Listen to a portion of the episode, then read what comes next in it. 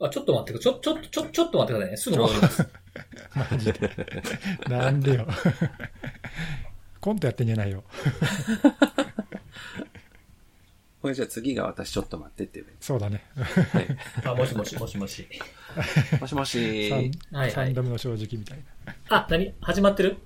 な。始まって始まってた？始まってますよ始まってる？嘘。はいえ。ずっと待ってました。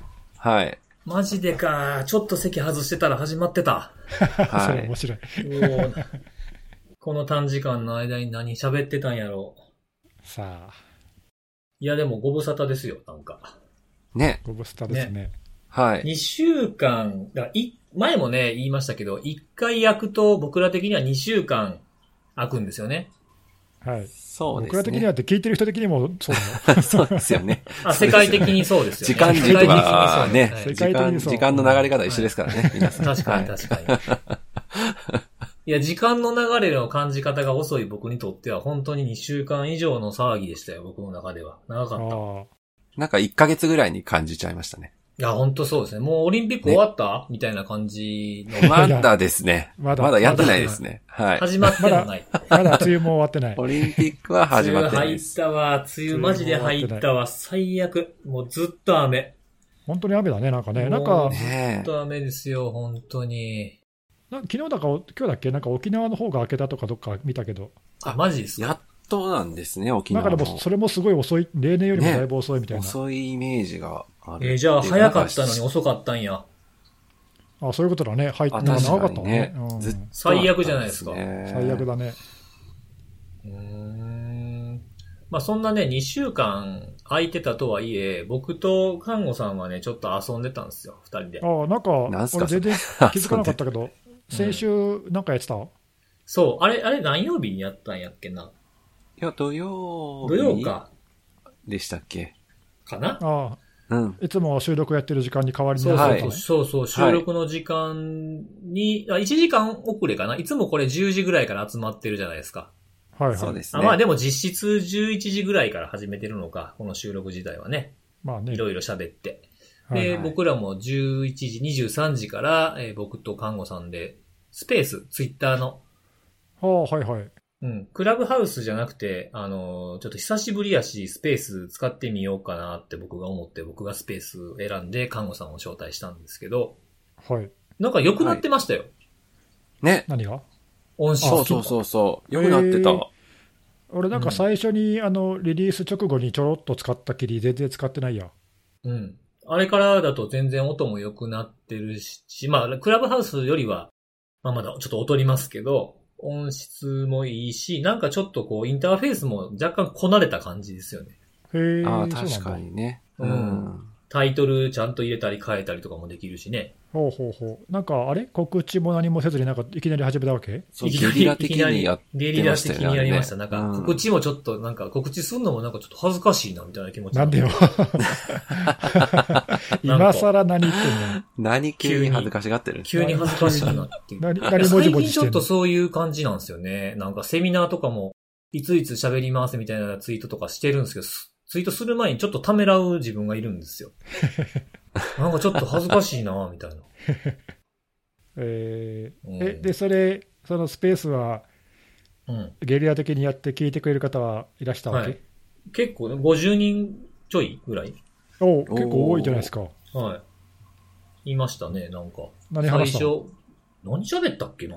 なんかあのー IT メディアでしたっけ？なんかそのセミナーでどんなこと喋ったっけ？みたいな振り返りとかもしてませんでしたっけ？あ、そうそうそう。それでなんか看護さんが言い足りひんかったことあったような気がしてたから、それ聞きたいなと思って、話をちょっと振ったりとか、ああまあ、時間限られてるからね、何でも喋れるわけじゃないし、ね。40分だから、ね、あれややっぱ言っときゃよかったとかね。40分だから、ほんと短く感じちゃうんですよね。普段のこのあれとか特に慣れちゃってると。確かに確かに40分確かにめ短いですよね。3人で喋ればね。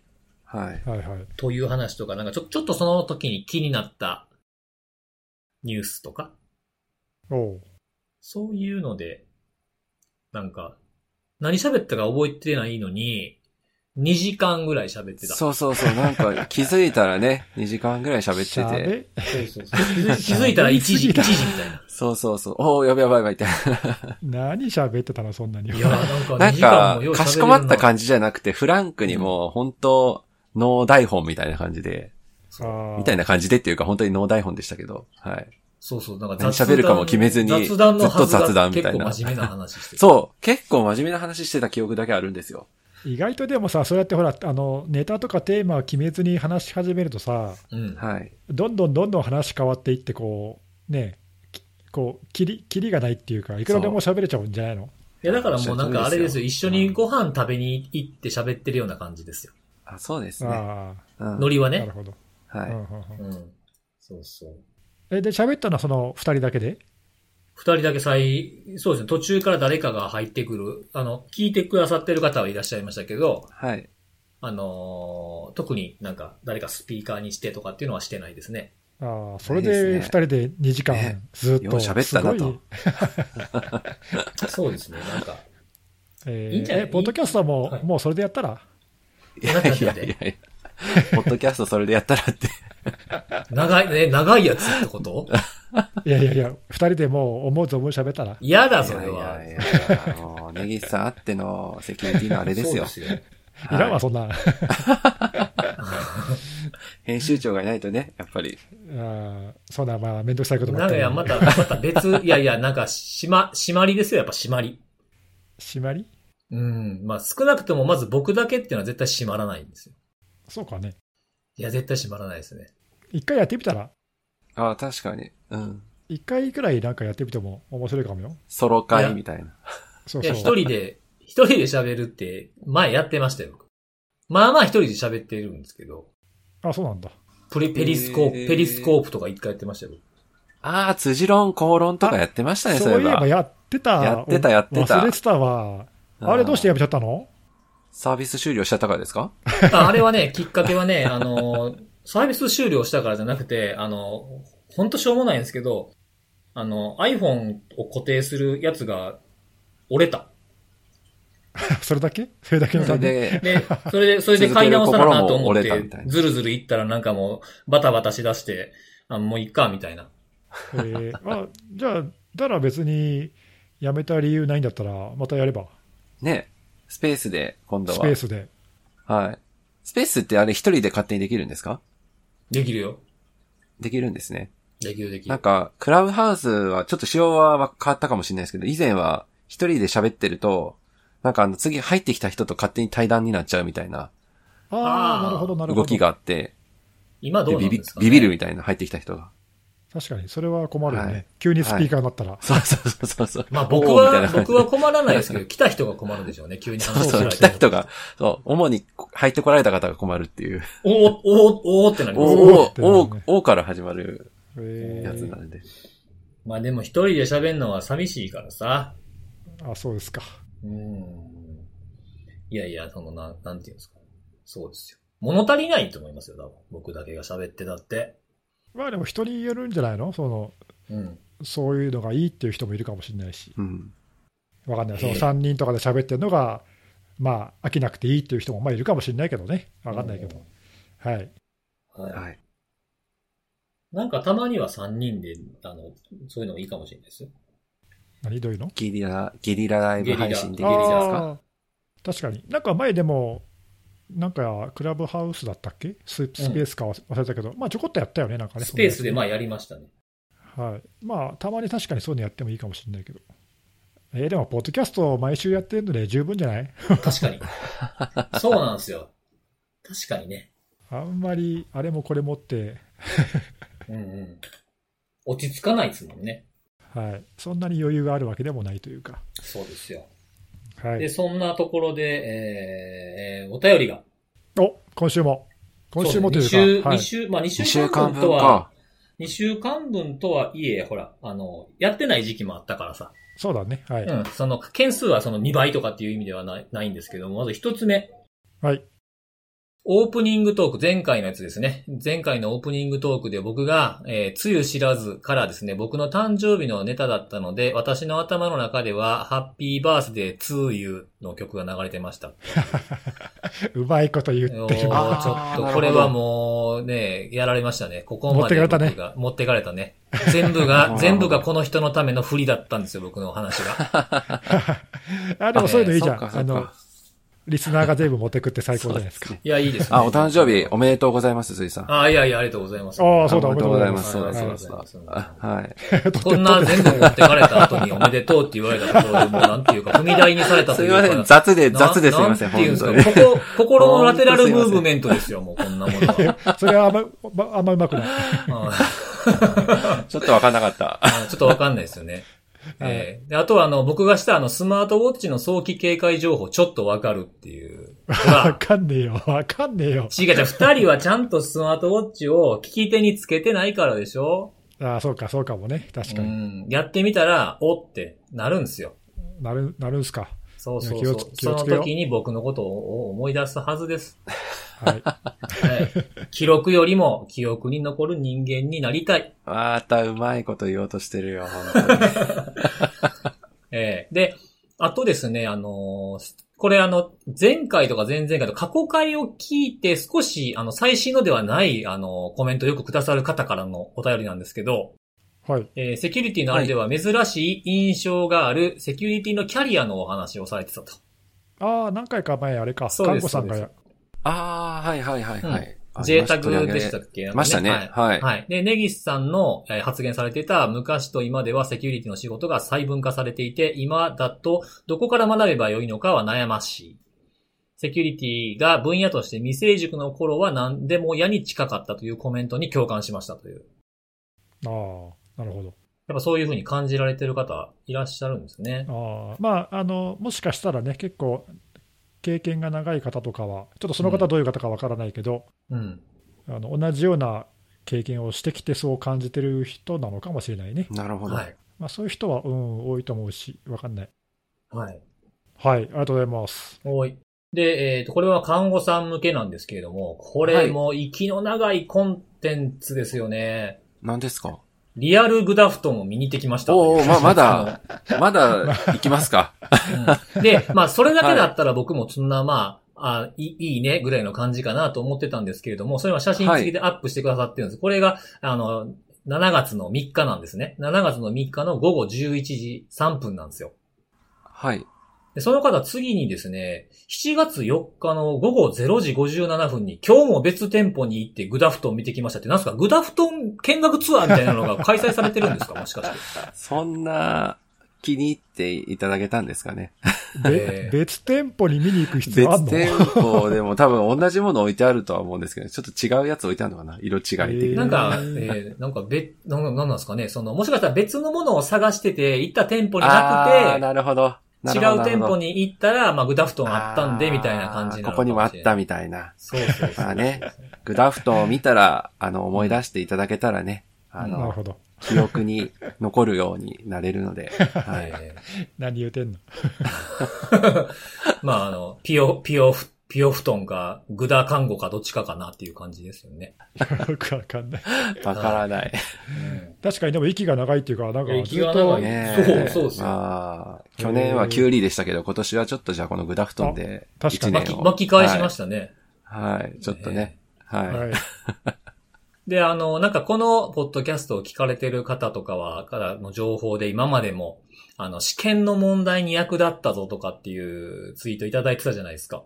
ああ、なんかありましたね。はい。で、あの、合否が、なんか、最近出たらしくてですね。ああ、そうかそうかそうか。うん。で、あそうですよね、時期の。中に、はい。中には、あの、受かってるお方もいらっしゃったみたいで。おめでとうございますおめでとうございます。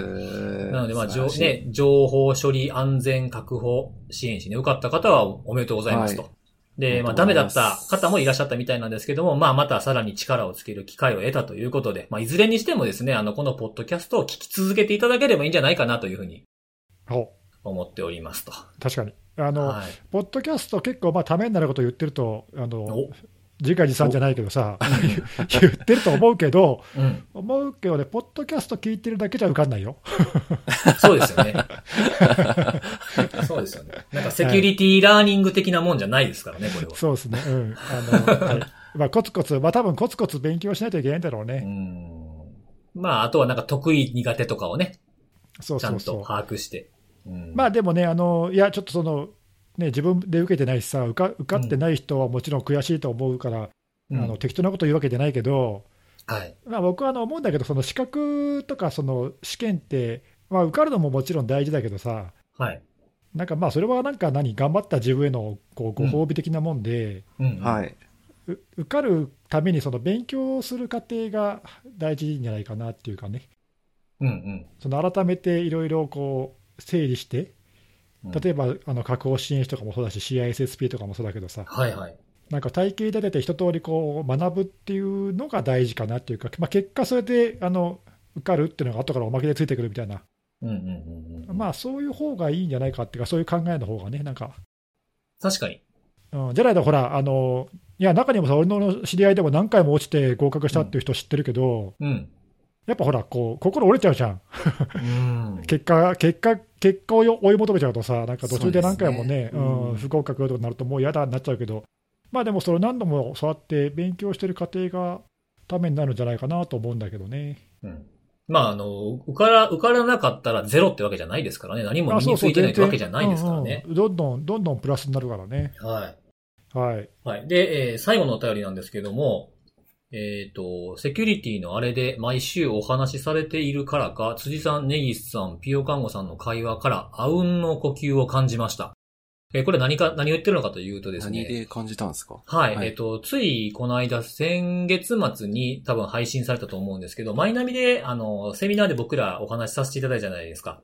はいはい。えー事件、事故発生時の対策、有事に混乱しないための準備、技術、事例というやつ。はい、はい、はい。で、僕ら3人含め、あと徳丸さんと北川さんが出てて、で、まあ、あの、ベンダーの方が喋った後に、その中から何人かが出てきて、え質問するっていう形式のセミナーで出て、それの、あの、パネルを聞いてくださったみたいで、なるほど。ほはい、あうんの呼吸を感じましたというところで、で、まあ、個人的にはユーザー企業側で防ぎにくい攻撃というテーマの、あ看護さんの、あの、ベンダーの脆弱性管理について強い権限を持って介入する第三者委員会の必要というところが、なるほどと思いましたという。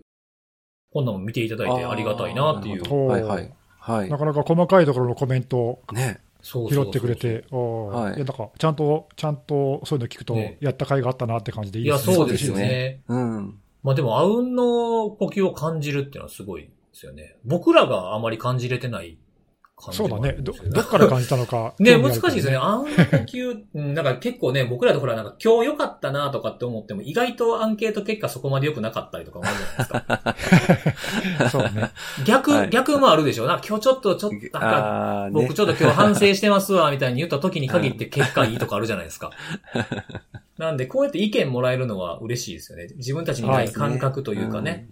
うん。というふうなところでございますというところなんですけど、は僕からちょっと、あの、本編じゃ本編に入る前にはお話をしたいことがあってですね。ほうほこの今紹介したそのマイナビのセミナーで僕があの取り上げた例っていうところで、あの知ってほしい自己対応事例というところを僕紹介して、あのボリュー、このポッドキャストでも紹介した、あのボリューの良かった点みたいなものを紹介するということをしたんですけど、う。はい。ちょっと進展がありました。あの、ボリューのインシデントレスポンスに。お、あれ、だいぶ前の事例だけど、なんか続きがあるの、ねまだ動きがあったんですはいね。。えっと、あの、僕、あの、前回ほら、あの、収録がなかったから、ちょうどそのタイミングで出ていたものなんですけど、6月の23日からに出ていたやつがあるんですよ、レポートが。ボリューのサイトで出てるんですけど、ボリューリリーセス、えー、ポスト、ポストモーテムリポートオンサイバーアタックっていうレポートが公開されております。うん。で、えーこれ事故、事件、事故の後に分かったことだとか、えーあとはリリースをこちょこちょこ出して、あまあ、リリースというかアップデートを出してましたよね、細かく。それに載っていないものとか、えーその事故が起きる前の、まあ、攻撃者がどういうドメインを登録したぞとかみたいな感じのことも含まれる調査レポートみたいなものが公開されております。ほうですが、えー普通にはダウンロードできなくなってるんですよ。問い合わせをしないといけない。え？で、問い合わせフォームっていうのがあって、その問い合わせフォームに送ると、そのダウンロード URL が送られてくる形式だそうです。ほー。だそうですっていうか、まあ僕は、はい、僕ももちろん問い合わせをしました。えーなんでそれ普通に落とせるようになってないんだろう。そうそうそう。でで、で、でで、僕、そのレポートを、まあ、リクエストするフォームがあったんでしたんですけど、なんかそれだと他に埋もれてしまうかもと思って、もう直接問い合わせの方にあの、フリーハンドで文章を書くところから問い合わせました。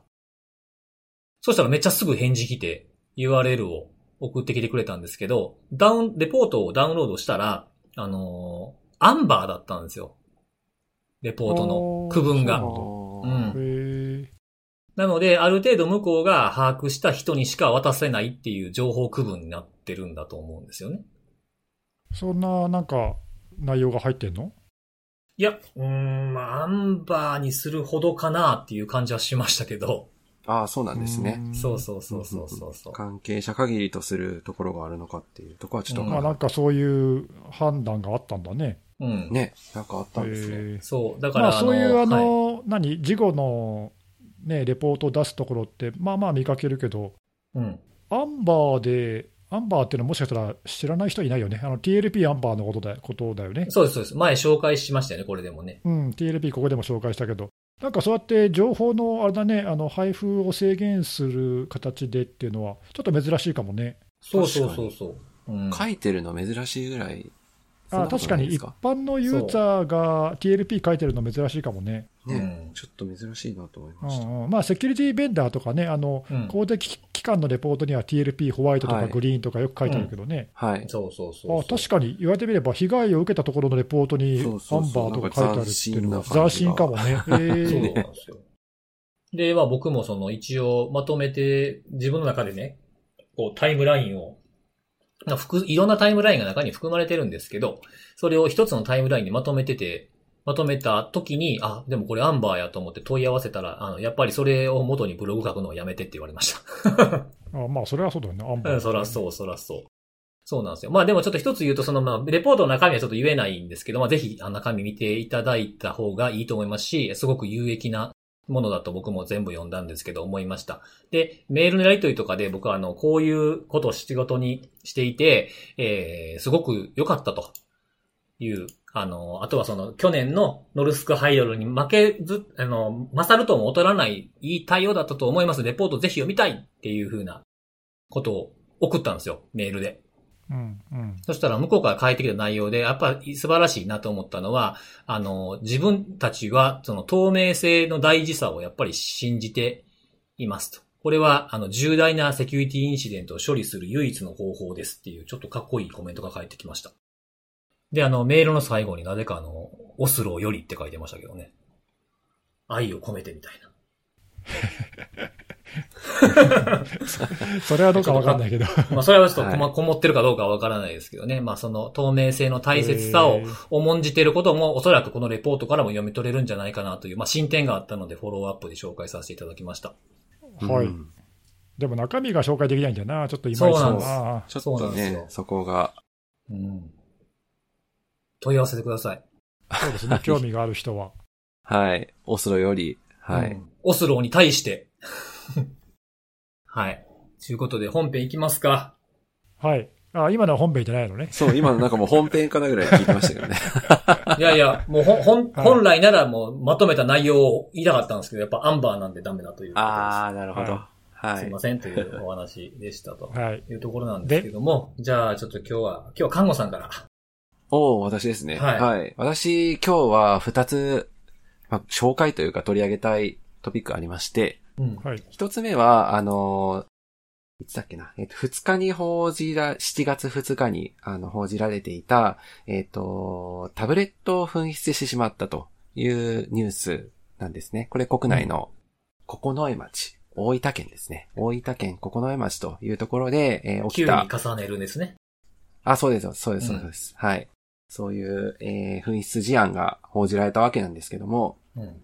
まあ、亡くしてしまったのは、えー、この江町の男性教員の方が、まあ、授業用として、えー、貸与されているタブレット端末。これなんかあの、報道とかを見ると、まあ、iPad だと思うんですけども、えー、iPad が、えー、学校から、えー、貸与されていて、で、それを無断で持ち出してしまい、で、その後、あの、カバンに入れていたはずなんだけども、えー、気づいたらなくなってたというものなんですね。で、えー、残念ながらまだタブレットは、まあ、2日の、これ記者会見を、ここの町の、えー、教育委員会の方が、えー、謝罪会見という形で、えー、発表されて、えー、らっしゃるんですけども、まあ、その時点でも、えー、見つかっていないという、まあ、ここまでは、まあ、割と他でも見られる、えー、まあ、あの、紛失事例かなとは思うんですけども、ちょっと興味深いというか、あの、あまり見たことないなと思ったのが、その、紛失したタブレットが悪用されてるんじゃないかっていうのがその後ろに書かれてまして。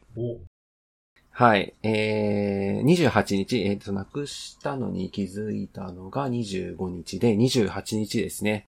えー、同じ学校の、まあ、他の教員の方のタブレット端末5台？5台直接そのタブレット端末ではないと思うんですけども、まあ、その、えー、5台のタブレット端末で使用している、他の報道を見ると確かクラウドサービスって書いてあったかな。ちょっと具体的に何のクラウドなのかちょっとわからないんですけども、うん、まあその何らかのそのクラウドサービスに対して、えー、何者かが不正アクセスをした形跡があったというということが書かれており、まあ、あの、もしかしたらその紛失した端末を、えー、悪用して、えー、他の、なんだろう、えー、教員の方が使っているタブレット端末のクラウドサービスのデータに対して何かを試みようとしたんではないかという形で、えー、報じられておりですね。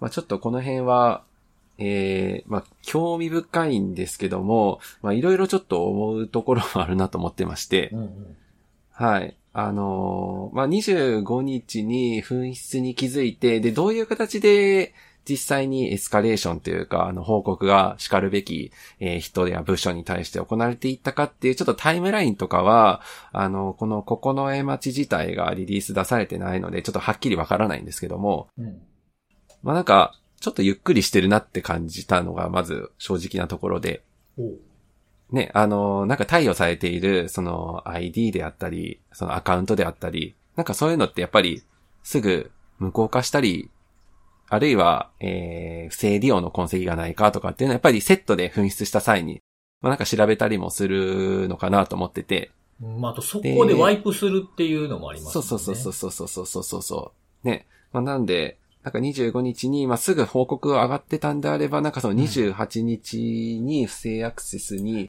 気づいたのか、28日にあったのかっていうのはちょっと報道でははっきりわからないんですけども、はい。まあ、なんですけども、まあ、ちょっとこの辺が、ちょっとタイムライン欲しいな、というところと、うん、まあ、あと、実際に事実だとしたら、これどうや、なんかタブレット端末自体がどういう形で、うん、あの、コントロールされていたのかなと。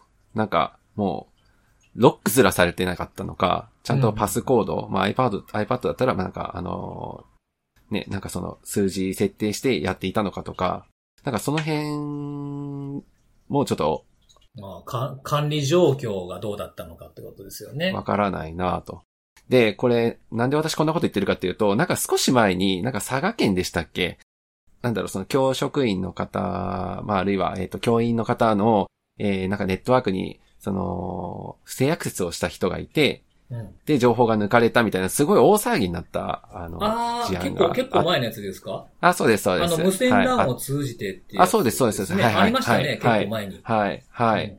で、大騒ぎになってたじゃないですか。だから、一歩間違えればそれになってた可能性もやっぱあって、うんうん、なんか、少し、なんていうか、あのまあね、やっぱりその自治体の規模とかっていうのも当然あるとは思うんですけども、うん、まあなんかこの辺、意識レベルっていうのがそんなにはあまあ、あの、なんだろう、過去の事案とか、まあ、経験とかっていうのが、うまく落ちてきてないのかなっていうのが、うん、はい、見てて、このニュースだけですけどね、ニュースだけ見ててちょっと感じたところ、なんですよね。まあ、ちょっとその対策としては、遺失物届の提出と、はい、えー、端末管理や情報管理の徹底という形に、まあ、あの、記事としては留まってるんですけども。確かにね、なんかどう、どうなっていて、えー、改善の余地がどこにあるのかっていうところは、なんか参考にしたいところではあるんですけどね。そうですね。うん。でも結構これ、あの、なくしてしまいましたとか、あと、なんか紛失したとか、風に飛ばされたとか、いろいろその情報の流出の仕方って結構いっぱいあるじゃないですか。あの、自分自身がやってしまった系。はい。いろいろあると思うんですけど、その悪用の痕跡が見つかったってあんまりない、だからそうそうそう珍しそう珍しいですよね。あまあ、ど、どの程度がものなのかはわからないですけど、はい。うん、単にアクセスなんか履歴があったのか何なのかちょっとわからないですけど、珍しいから余計に気になるところだなとは思いますね。はい。うん。はいまあ、。結構その報道されている動画とか見とか見ると、まあ、ちょっとすね、説明されてる図とかがかなり、あのーなんだろう、抽象的な図だったりもしてうんらっしゃるので、まあ、ちょっとど、どういった仕組みでどういう風に運用されているのかっていうのが、ちょっとあまり細かくは見えてはいないんですけども、うん。うんうんはい。まあちょっとあの、ね、えー、幸いなのか、あの、不正アクセスはされそうになったけども、うんあのー これなん、なん、なん、なんでこういう言い方なのかもしれない。パスワードが設定をされていたので、情報の流出はなかったとうん。これ、いう、今の話でさ、ちょっといはい一個分かんなかったんだけど、はい、他の他の5人の共有のアカウントに不正アクセスしようとしたけど、それは守られましたって言ってるんだよね。そうです、そうです。え、この、その紛失した共有自身のこのタブレットから、情報は漏洩してないわけ？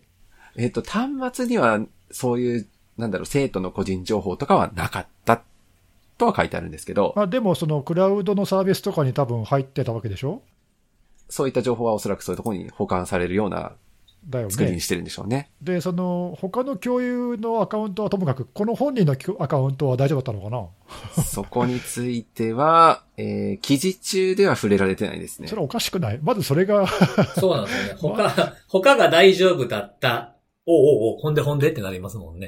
はいうんでもさ、その他の共有のアカウントにアクセスしようとしたっていうことは、この本人のアカウントにはアクセスしてるんじゃないのかな？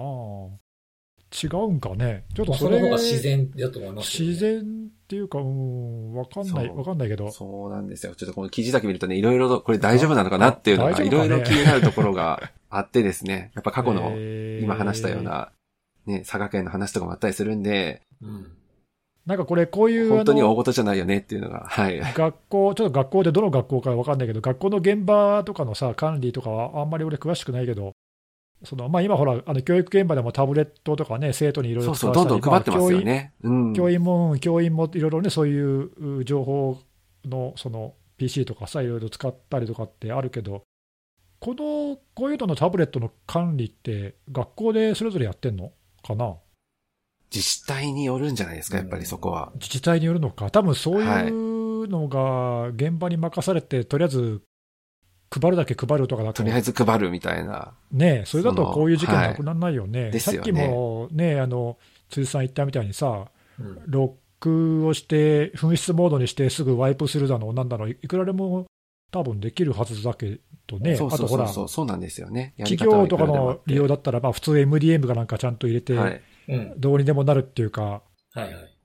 ね、まあ、追跡もできるし、ロックもできるし、ワイプもできるしっていうのが、まあ、まあ、それがなくても iPad の普通の基本機能で、自分のアカウントでどうにでもなるからね、本当だったら。すはい。えー、なんかそういうのがすごい、なんかハテレマークが頭にいっぱい、ね。ちょっと、記事だけ読むとね、ちゃんとやってるのかもしれないですけど、はい。なんか、えー、もうちょっとメディアも突っ込んで取材してくれよ。そうなんですよね。ちょっとこの辺は深くまでは、あくまでもこういったことがありましたっていうのが、えー、申あ、でだ、けなので、はい。うんこういう事件いっぱい起きてんだろうな。い一元に管理をしていなかったとしても、個人のアカウントでもどこにあるかと、データ消すとかっていうのはやろうと思えばできるわけじゃないですか。そうですね。まあね、うん普通の基本機能それで。そうそうそう、iPhone を探す的なやつとかっていうのを知ったのかしてないのかとか、その辺も僕は気になりましたけどね。ね、なんかあんまりそういうのが書いてないから分かんないね。はい。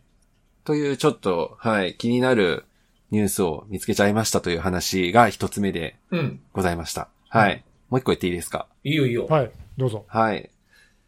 昨日ですね、私、久々に注意喚起ツイートしちゃったんですよ。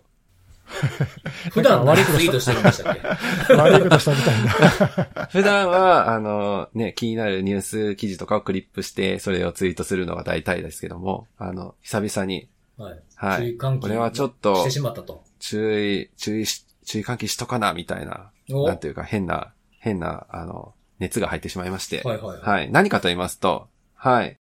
あのー最近ですね、えっ、と、ブラウザーの、その、通知機能あるじゃないですか。えっ、と、画面の、どこ、どこだかな？なんかひ画面の端っこにひょこんと通じて上がってくるようはない仕組み。はいはいはい。これあのり、ますねあらかじめユーザー、その、ブラウザを使ってる人に許可、えっ、と、通知を出しますけどいいですか？みたいなその許可を、えー求めて、通知いいよって許可をクリックすると、まあ、出るっていう仕組みであるんですけども、うんうんうん。その仕組みを悪用して、あの、ウイルスに感染してしまし、感染してしまいました、みたいな、あの、偽、昔はちょっとブラウザ上でやってたような、なんかその、偽の警告みたいなのを出して、あの、ユーザーの人を、えーそこからさらに別の変なサイトに飛ばしたりとか、はいはいはい。あるいは、えースマートフォンだったら、なんだろう、えー変なアプリ入れさせ、さえー不正なアプリを入れさせたりとか、なんかそういった、あのー動きっていうのが、まあこれ、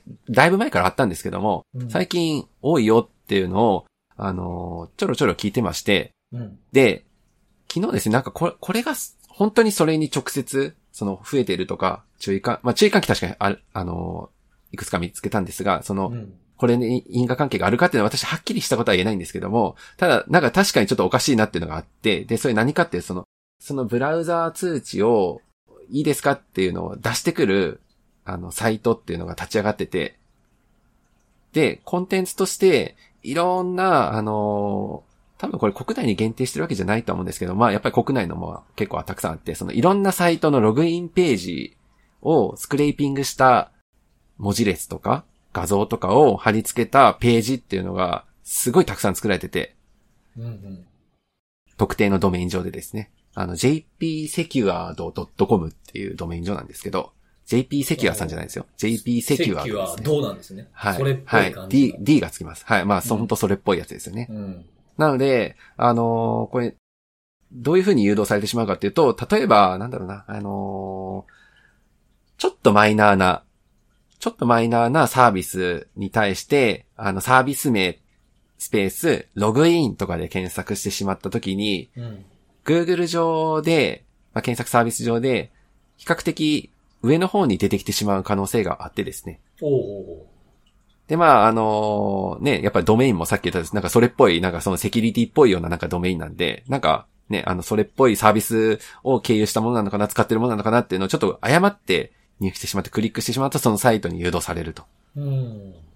で、サイト上のそのコンテンツをクリックするとさっき言った、えー不正な、えーブラウザの通知を悪用した不正なサイトに誘導するような仕組みっていうのに許可を求めるような、なんかそういうロジックが入ってまして、まあこれに結構な人が、あの、もしかしたら引っかかってるんじゃないかなというところなんですね。うん。本当にたくさんあって、もう GOJP で例えばね、あの絞っても結構たくさんあるし、あのー、ジャパネットとか、はいはい。いろんな、なんか国内のサービスの、なん、なん、サービス名、ログインっていうページがたくさんできてるんですよ。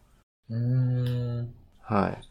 まあこれ多分あの本当にそのさっきの、えー、最終的にはそのポップアップ、えっ、と、ブラウザの通知を使って不正なサイトに誘導するっていう、その仕組みを、えー、仕組みに何らかに関わ、関わってる人物が立ち上げてるんだとは思うんですけども、うん。まあ、ちょっとこれが非常に多く立ち上がっておりですね、あのー組織であったりとか、まあ、個人でもまあちょっとこの辺、ちょっと気をつけていただいた方がいいのかなと。まあ、あるいは、えっ、と、すでにいくつかの、えっ、と、サービスであったり企業であったりっていうのは注意喚起はされてるんですけども、うん。自分自身の、その自社のサービス、あるいは関連するサービスっていうのが、まあ今回このドメイン上で同じように作られてないかっていうのを確認していただくっていうのは一つあるかなと。うん。はい。これ、結構あの前に、あの、ちょっと前に話題になったのが、僕が見かけたやつだと、アンチウイルスのポップアップみたいなもの。そうですねはいブラウザ通知が下からペコンって出てくるようなやつとかね。はい。はい。あれを。装ったってやつが話題に一時期なってたと思うんですけど、あの、はいそれに加えて、その検索によく使うような、なんかログインのページと直接行きたいから何々ログインみたいに調べていったところに引っかかるっていうのはちょっと、あの、新しいというか、あの、新しいというか、まあ、その、そういう手口になってきたというかね、まあ、それは、まあ、あの、Google の検索汚染みたいなものは昔から、まあ、あるにはあるけど、まあ、それと組み合わさるとかなり厄介ですよね。ね。うん、入ってくる人が多い、多そうなところにうまく目をつけたなっていうのを聞いてて、思いましたね。で、実は私これ、あの、ドメイン自体は、ちょっと前に把握してたんですよ。JP セキュワードってやつ？はい、そうです、そうです。うん何の時に把握してたかっていうと、あの、プロジェクトウェブの、あのー不正アクセスの話あったじゃないですか。うんうん。で、あの時、プロジェクトウェブで検索すると、このドメイン出てきてたんですよ。えええ ProjectWEB ログインっていうページ出てきて、うんうんうん。で、まあ他の方も、あの、ちょっと検索の仕方次第ではそういう変なページあるから気をつけてみたいなツイートはされてらして、うんうんで、まああの、まあ非常にわかりやすい手口だったんで、うん。うん。ね、あの、すぐそういった、あの、いかがわしい不正なサービスのサイトって、すぐテイクダウンされるじゃないですか。まああるいは検索から除外されたりとか。なんで、あの、そこ、その時点ではそこまで気にしてなかったんですけど、1ヶ月以上経ってね、まだこれだけ、むしろもっとひどい状況に下手したらなってるかもしれなくて、うんうんうん。まあ、そのはい、ページは増やしてるでしょうからね。そうそうそうそうそう。うん。だからちょっとそれがね、やっぱり、あの、気にはなってて、うまくそのフィルタリングであるとか、うん。セキュリティ製品の反応であるとかっていうのが、まあ、もしかしたら、あの、そのページ上では、されない可能性があると。まあ、その当然クリック進めていったらどっかしらで止まる可能性は当然あるとまあ思うんですけども。そうですね。なんか不正なスクリプトとかを検知してくれれば、アンチウイルスとかが止めてくれるでしょうしね。はい。うん。でもこれすごいやらしいですよね。なんかロボットじゃない場合は許可をクリックしてくださいねとかいう画面を出したりするものもあるじゃないですか。あ、そうです、そうですそうです。ね。うん、押しちゃいますよ。なんかその、あの、あなたのウイルス、あなたのコンピューターがウイルスに感染していますみたいなやつでバーン出てくるやつって昔からあるじゃないですか。はいまあ、。今でもあるけど。それよりなんかこの通知の許可を押させるっていうこのロボットでない場合はっていうのは押しちゃう、押しちゃいそうやな、これ。あの、6月の23日に IPA がそれの安心相談窓口頼りっていうのでこれを紹介してるんですね。あ、そうなんですよね。う。うんん。で、まあなんか、どういう風にこのポップアップ表示されたらどうしたらいいかとかっていうのを書いてるんで、これも合わせて見ておくと、なんかまあ自分もそうやし、人が引っかかった時に対処して教えてあげられるんじゃないかなと思いました。はい。結構多分、いろんな人の目に触れる可能性がある状態、今はそういう状態なんで、うんまあ、なんかこんなのあるよぐらいな感じでね、あのー話題に少し出していただくぐらいでも全然効果はあるかなと思うんで。サポートはい。詐欺以外にもこういうのあるよみたいな。はい。サポート詐欺も未だにね、あって引っかかったりしちゃってる人もいますからね。まだうん。はい。はい。わかりました。ありはいがとうございます。以上です。はい。はい。えー、じゃあ次、僕いいですか？どうぞどうぞ。行っちゃって。どうぞどうぞ。いいですか？はい。行っちゃってください。まあ、はい2週間も空いたということで、えー2週間ずっと別に僕もぼーっとしていたわけではないんですが、えー今日も、えー今日とって調子に乗ってランサムのお話を。調子に乗ってんだ。調子に乗っちゃったんですね。いや、なんか、ランサムっていうだけでおもろいっていうのを言っていただいたんで。はい。まあ、そ、だから、ね。確うん。だから、だからわざとこうっていうわけではないんですよ。本当に気になったから紹介したいというやつなんですけど、今日僕が紹介するのは、えーまあ比較的新しめのランサムウェア、ランサムウェアグループなんですけれども、えープロメテウスっていう、ほうまあ、これギリシャ神話に出てくる神様の名前だと思うんですけど、えーこれがですね、えーリークサイトを伴うような、まあ、いわゆる二重脅迫のランサムなんですけれども、えー僕自身が、えっ、と、観測をし始めて、えーまあ、ちょ、チェックする一覧のリストに僕加えてるんですけど、僕が見た範囲で最古のリークが3月の末のものだったんですけど、いろいろベンダーのあのレポートとかを見ていると、観測自体は2月ぐらいからされていると。まあ攻撃が開始されたのが2月で、リークとかが始まったのがこれぐらいなのかなっていうことですね。あとはこれ、あの、一番初め攻撃が開始された時っていうのは、あの、リークサイトがないパターンのものだったらしくて、ウェブベースのメッセージングサービスで、あの、 Onion ドメインでできる Sonar っていう、まあ、チャットとかができるやつがあるんですけど、ここに誘導して脅迫して、え金額の交渉して支払いとかっていう風にするパターンだったそうです。それが、えー、3月の末ぐらいからはそういうリークサイトを用意してっていう風にちょっと、まあ、向こう側から進歩したんですかね。をするようなランサムウェアグループがあります。で、えー、ちょっと僕がノーマークだったんですけれども、この、えー、 Prometheus が使っているランサムウェアは、あの、サノスっていうランサムのファミリーなん、ファミリーの、まあ、ファミリーというか亜種ですね。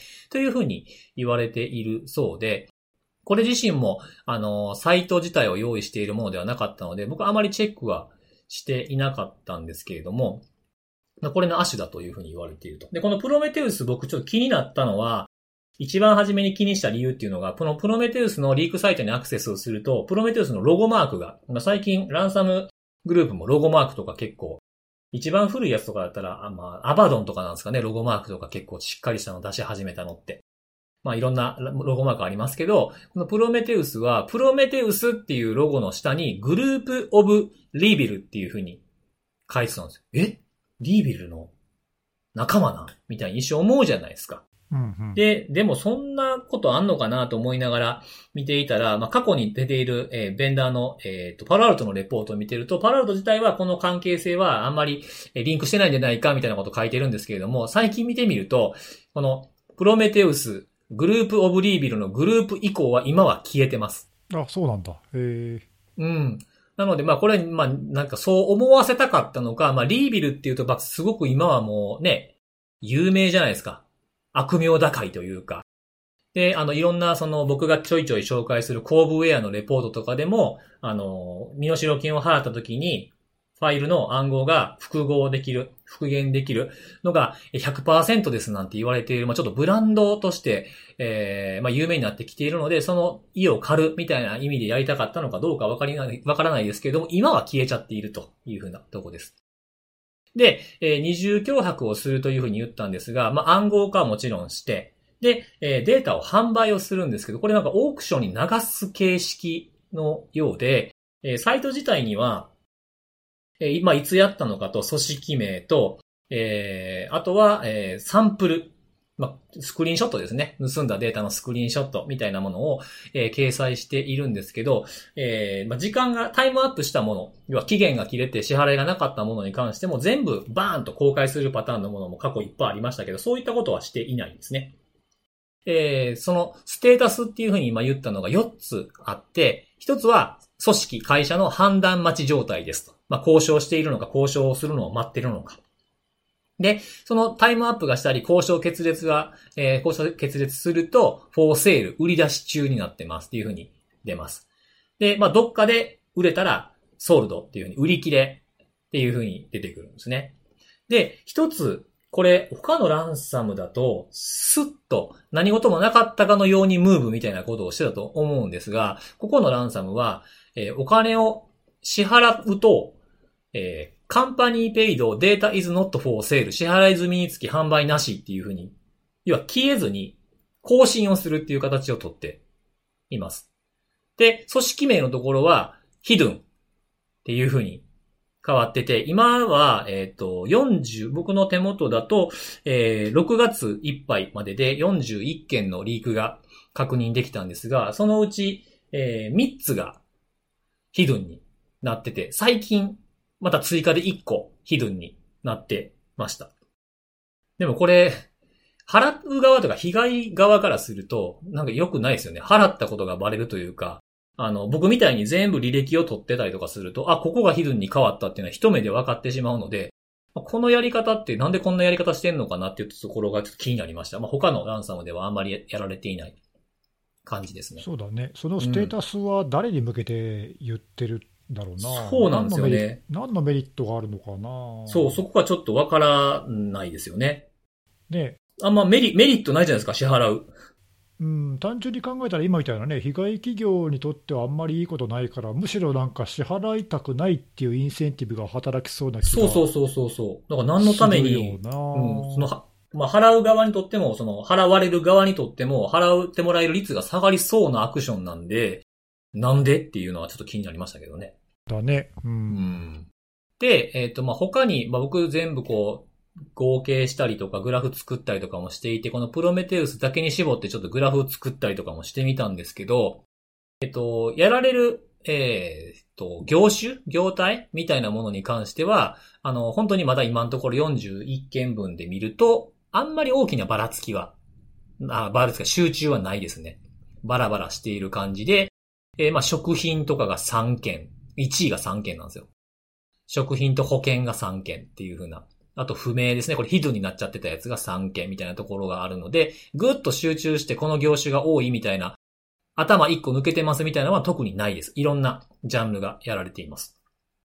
で、えー所在国のところなんですけど、これは41カ国、えー41組織で19カ国あったんですが、他のランサムと比べてちょっと傾向が違うなと思ったのは、南米に集中しがち。っていう傾向が見えています。で、まあ南米、まあアメリカよりも、アメリカ合衆国よりも、まあまあメキシコより下っていう感じですかね。っていうふうなところで見ると、41件中16件が南米。おー結構多いね。はい。ねで、ブラジルが8件、チリが4件とかね。あと、ペルー2件、エルサルバドル1件みたいな感じで、ちょっと南米に寄りがちなんですね。なんか攻撃してるグループがそっちに何か地の利があるのかな、うん何か。この辺の言語に強いとかっていうのがあるのかもね。しれないですね。アメリカ合衆国とかだけだとそんなに多くないんですよ。アメリカ4件しかないので。うーん。うん。まあヨーロッパとかで見ればまあちょこちょこあるんですけど、まあ16件が南米に集中してるっていう、まあこれから傾向もちろん変わってくるかもしれないですけどね。人が出入りしたりとかすると変わってくることはあるかもしれないですけど、今のところはこの南米に、特にブラジルに多いですね。これはちなみにラース？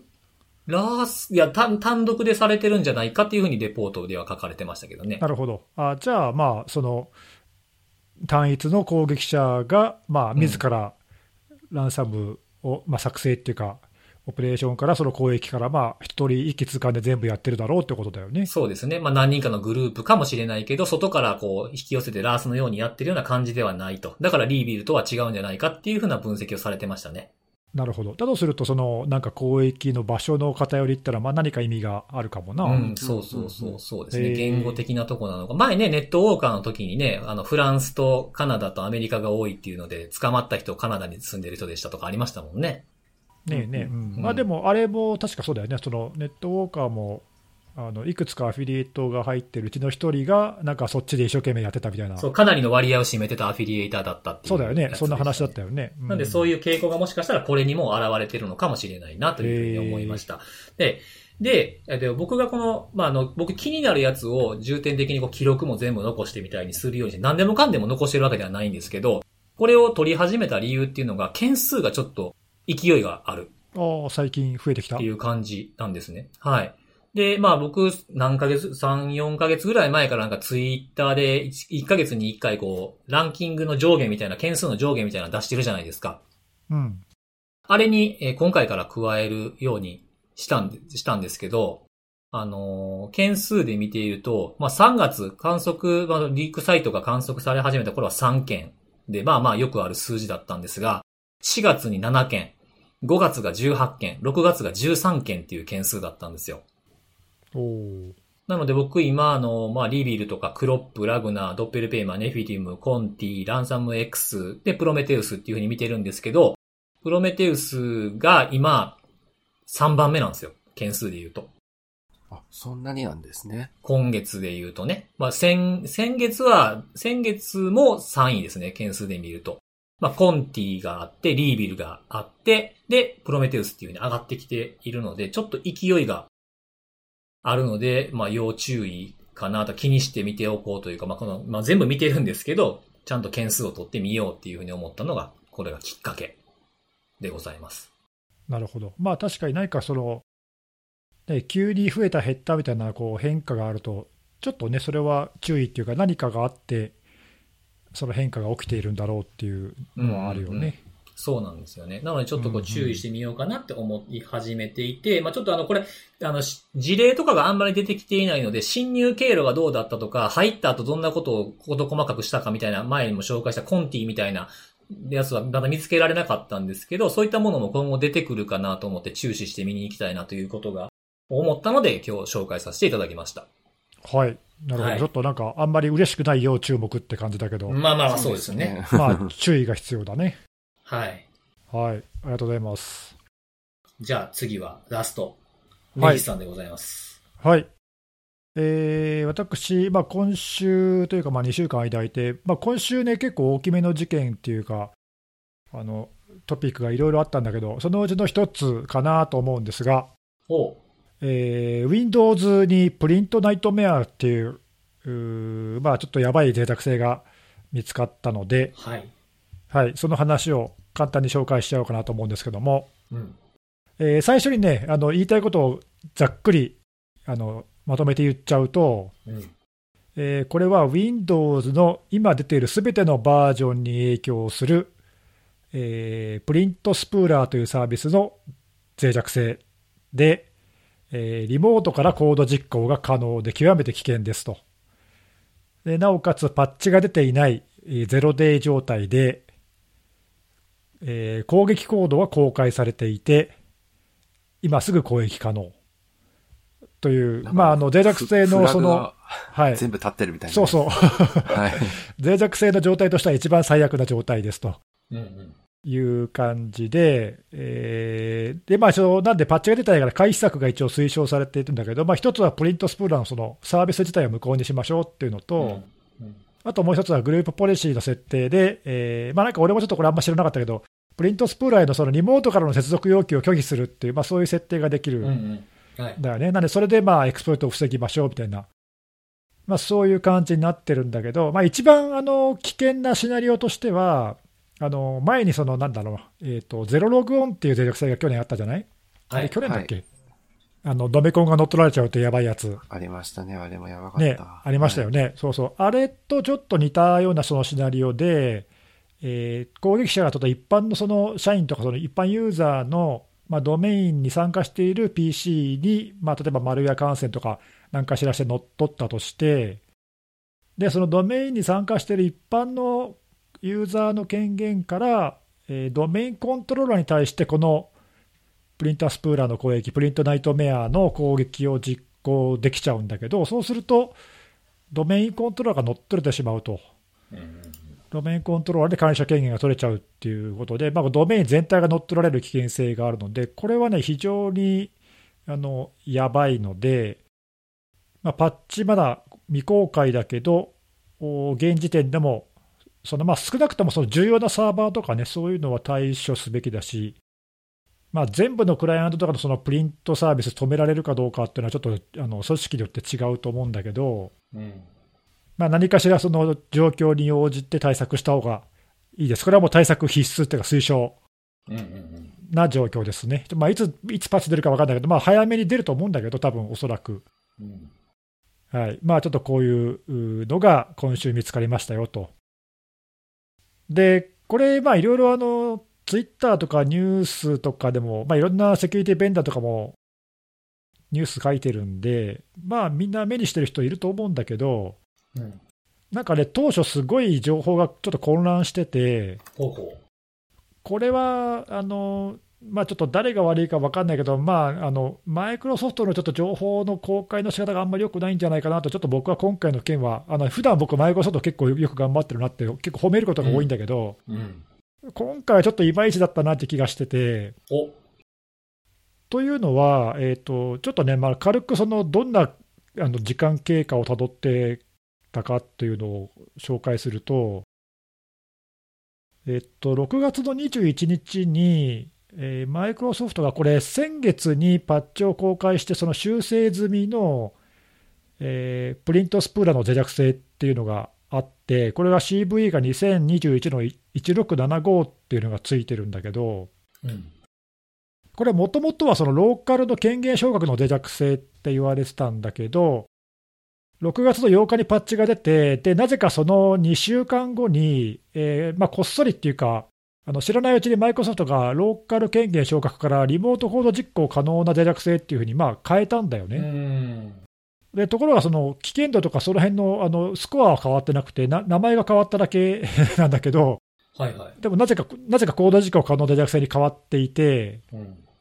で、それを見て、まあ、その時は俺気づかなかったんだけど、まあその後、あの、1週間ぐらいして、中国のある研究者が、あ、確かにこの脆弱性なんかリモートコード実行可能だわって言って、検証動画をツイートしたのね。うんうんで、あ、本当に可能なんだっていうふうに思っていたら、今度別の中国の研究者が、うん。うん。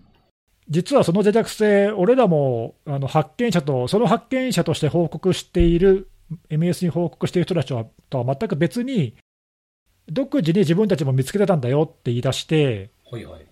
で、まあ、もうなんか検証動画とか上がってるし、解説記事って書くわって言って、GitHub に解説の記事と、あとまあ、POC のね、コードを公開したのね。うん。ところが、そうしたところ、えっとどうも実はその6月8日に公開されたその20 2021-1675っていう CV のパッチは、うん。そのリモートのコード実行をどうも塞いでいないと、うんうんなんかパッチに穴があるっていう漏れ、修正漏れがあったんじゃないかとね。ということが。が言われ言われて、やばいじゃんと。ってなって、で、その POC 公開するわって言ってたところも、あの数時間後にその記事を消したのね。うんうんうん。なんだけど、その時にはもうちょっと時すでに遅くて、まあ GitHub のそのあのコードはクローンされちゃってるし、あちこち別のところにも公開されたりとか、あるいはそれを見て別の POC の実装を書いて、エクスプロイトコードを公開した人が出出たりとかして、もう止められなくなっちゃったのね。で、結局のところ、あのよく分かったんだけど、最終的にそのマイクロソフトは、いや、実はこれは、先月、パッチが出た脆弱性とは全く別の脆弱脆弱性ですって言って、おっと？CV 番号も別の番号をアサインして、はいはい。えーその元々の1675ってやつはちゃんとパッチが当たってますと、なんでそれはあのろ6月に修正してましたと、で今回出たやつはゼロデイですと、でそれは CV の2021の34527っていう別の番号の全く別の脆弱性ですって言ってて、うん。で、これはまだパッチが出ていないというね、なんかね、すごいちょっと、あの、セキュリティのその研究者たちの言ってる内容も結構、あれあれみたいな感じで、うんうん。ちょっと混乱、だいぶ混乱した感じになってるんで、なんかこのパッチはね、当てると脆弱性が出るんじゃないかっていうことを言ってたり人とか、はいはいはい。あそそれはなんかどうどうも間違いで、いやいや違うんです、違うんですよ、全く脆弱性が違うんですよっていう結果にまあ一応なってるんだけど、ちょっとまあなんかね、あの同じプリントスプーラーの脆弱性だし、まあ、似てることは間違いないみたいなんだけど、うん一応、その攻撃するアタックベクターもまあ違うっていう話なんで、まあ、うん全く一応別だとうん。いう、まあ、結論にななりましたと。うん。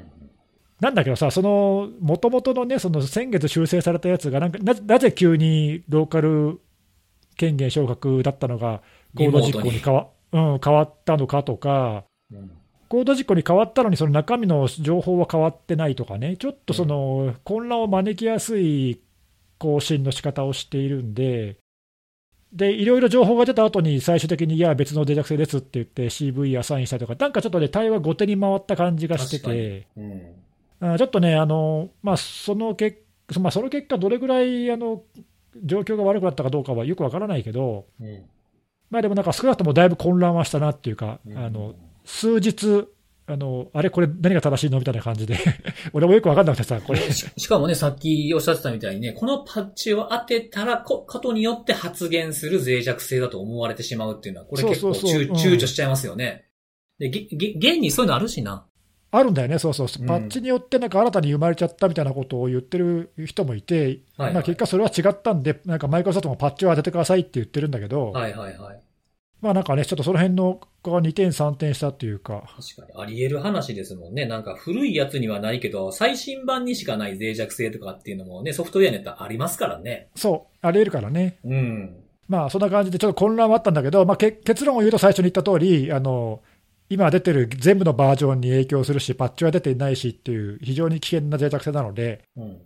はい、これはあの何卒案件でございます。まあ一旦、なるほどまあ、AD、ね AD みたいにやられたら困るやつは、まあ停止とか、そういう設定変更を考慮してくださいということですね。ということですね。はいまあ、あの実際のところ、今回、ゆりか先生は何卒って言ってないけど、言ってないけど、まあ、代わりに言ってきます。何卒案件です、これは。はい。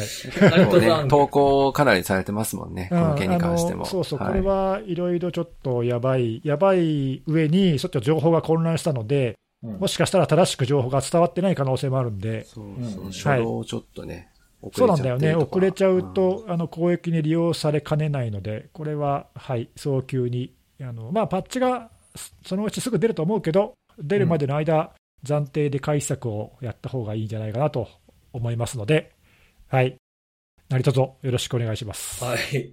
もう、なんか MS 目線で言ってる感じもちょっとしましました。何卒つって。はい そうね。はい。いや、でもほら、こういうのって、ちょっとね、あの、まあほら、別になんか、リモートからって言ってもさ、うん。まあ、ドメインの中にそれ入った、入ってからでしょみたいな感じで言われちゃうと、うん。まあ、確かにそうなんだけど、うん。ね、いやいや、危険なんですよと、すぐやった方がいいですよって、やっぱりね、こいやいや、そうですよ。だって、それがとんでもない被害を生みますからね、本当に。その、う中やから大丈夫でしょ？みたいなやつはね。う、そうそう、それはね、本当に、あの、ね、ケースによっては、それをね、防いどく、あの塞いどくか塞いどかないかで、だいぶ結果がね。ね、影響度合いが変わってくるから、そうそうそう。はいやっといた方がいいと思いますよとうんはい。ローカルの脆弱性だったとしても舐めてもいけないですしね。そうなんだよね、そうそう。ううんんはいまあ、今回は、はい、そういう感じで、ちょっと危険度が高いですよという注意喚起でございます。はい。ありがとうございました。はい、結構いい時間になりましたよ。そうですね、はい、うんまあまあ、いつもながら、うん。はい。ええ感じですけど、おすすめのあれなんですが、はい、その前にさ、2週間もあったけど、見たラーメンズ。あちょっとだけ見た、お 何見ました？アトム？アトムのそう最初の方ちょっと見たけど、まだまだなんかね、あの、面白さがまだまだそうですよね。伝わってきてない感じ。うん。ちょっとこうなんか、スッと反射的に笑うような感じじゃないものも結構多い。そうなんだよね、うんあのそうそうそう。なんシュールな設定とかね。そうそうそうそう。なんかね、なんか言葉のクスッとする感じとかそういうやつなんで、なんかいわゆるこう僕たち、僕が子供の頃見て育った吉本新喜劇とか漫才みたいなのとはちょっと違う。ああ、そうそう、なんか一発の勢いで笑わせる感じとはちょっと違うよね。そうそう 一発ギャグ的な感じではあんまないですよね。ね、そうそう。ん。まあ、なんでちょっと暇な時に。考えさせられるなとか思いながら、うんうんうんちょっと見ていただはい。ければなまあ、また暇があったら、はい、続きを見ようかなと。結構リスナーの方にもね、あの、好きな方いらっしゃったみたいで、ええそうなんだ。はい反応ね当時反あの公開当時反応していただいている方がいらっしゃいました、何人か。はい。はい。で、えーまあそんなことで、まあ今回もちょっと動画系というか、その、なんていうんですかね映像系を紹介したいなと、まあずっと紹介したかったんですけど、なんかちょっといき、あの、すぐに紹介すると、おお宣伝みたいに風に思われるかなと思うので、またそんな。え？はい。あのーまあ、これから暑、どんどんね、梅雨もこれから明けて、から暑くなって夏休みになって、で、まあ、オリンピックとかが始まると、外に出ない人もな、いかいらっしゃるのかなというふうなところもあるので、まあ、オリンピック見る方はいらっしゃるかもしれないですけども、まあ、そういうない方とか、で、えー映画を見ていただければなというふうに思ってですね、今日は紹介したいのはですね、お二人ご存知かなえースマホを落としただけなのにっていう。聞いたことあある、それ。が、聞いたことあるかも、聞いたそれ。ことあるはい。これね、なんで紹介ちょっと前からしたかったかなっていうと、あのーアマプラで両方見れるようになったんですよ。はいはい。気づいてました。うん。はい。そうね。はい見ようかなと思ってちょっよちょっと前までは、あの、一作目しか見れなくて、二作目はなんか有料というか追加でお金払わないと見れなかったんで、ちょっと紹介しづらいなと思ってたんですけど、まずちょっと前が1ヶ月、2ヶ月ぐらい前かな、あの、見れるようになったので、えーまあ、マブラ入られてる方結構多いと思うので、えー、1に、1と2を、えー続けて見ていただければ、続けて見るじゃないか。えー両方見ていただければ見やすくなったんじゃないかなっていうふうに思うので、えー2はちゃんとエンドロールまで見てくださいということです。そこ重要なんだね。えーちょっとその、ね僕の、あまあ、まあ、エンドロールがどうっていうよりも、その中、中で出てくるいろんな、あのー演出っていうので、関わってるところがあるので、結構頑張ったんで見ていただきたいなっていう、はい。まあ、パイが広がったかなと思ってね、見れるんで。これ、これってあれだっけ ?1 も2も関わってんだったっけ、ワンはですね、あの、ワンは公開、っていうかその公開直前、要は、えっ、と、なんですかね、こう、あの、撮影が全部終わって公開して宣伝っていうタイミングから関わり始めたので、作品自体直接は映像には関わってないです。そっかそっか。2は中身もいろいろ一応コメントしてんだよね、なんかね。2は、そうですね、2はあの、脚本の段階から関わったので、あそうだよね。はいははいい、はい。そうです。え、これちなみに、あの、ちょっとすいません。あの、アマプラで両方見れるようになったら見ようかなと思って、撮って、大事に撮ってあるんですけど、大事に撮ってるってあるんですか、そんなの。つまりまだ見てないんだけどさ、はい。つまりまだ見てないんだけど、これって1と2って全く全然関係ない話なんだっけ？あ、いやいや、続きです。あ、一応続き、続けてみた方がいい感じ？あの、2だけ見たら多分、あの、わからないこと多いんじゃないかな。なんでこの人こんなことなってんのみたいなところから始まっちゃうと思うんで。あなるほど、なるほど、なるほど。はいあれもしかしたらこれ3が出る前に大事に撮っといた方がいい？罪んねん、そんなこと言ってたら。大事に撮ってるはもう、この映画とか映像とか音楽とかに関して言うと、それはちょっと興味ないに入るからな。やばい、バレてる。いやいや、そんなことないですよ。あの、はいちなみに3、3は原作があるので、もしかするとそのうち映像化されるかもしれない。マジで？あ、そうなんだ。原原作あるんだそうなんだ。へえ。はい、原作は3じゃあがあ大事りますに取っ。とかないといけないかも。だからもうマジで見ろって、もあう、マジで、マジで、一旦、ね一旦、うん。一旦ね。はい。はい、3が出る保証じないからね。はい。はい。ここ、心当たりで、ちょっとワン、ツーと見ますか、じゃあ。はい、あの、ちょっとずつでいいんで見ていただいて、で、あの、2の方はなんか気になるところがあったら、あの、このあれの中で突っ込んでください。僕答えま、答えますんで。これはこうなんですよって言って答えるから。なるほど。了解です。はい。はい。そんな感じです。あ、まあ、見てる方ももし見たら、あの、ツイートで、あの、質問とかいただけても嬉しいなと思います。はい。そんな感じです。はい。はい。ということで、今週もこんな感じですかね。はいそうで。すね。えっ、と、来週は普通にやるのかな？大丈夫ですよね。まあそうですね。また、はい、はい今週からまた元の、ちょっとね、あの、いろいろ配信日とかが月曜だったり火曜日だったりってことももしかしたらあるかもしれないですけども、まあ今のところちょっと休む予定はないという感じです。はい。はい。ということでまた来週のお楽しみです。じゃあ、バイバイ。バイバーイ。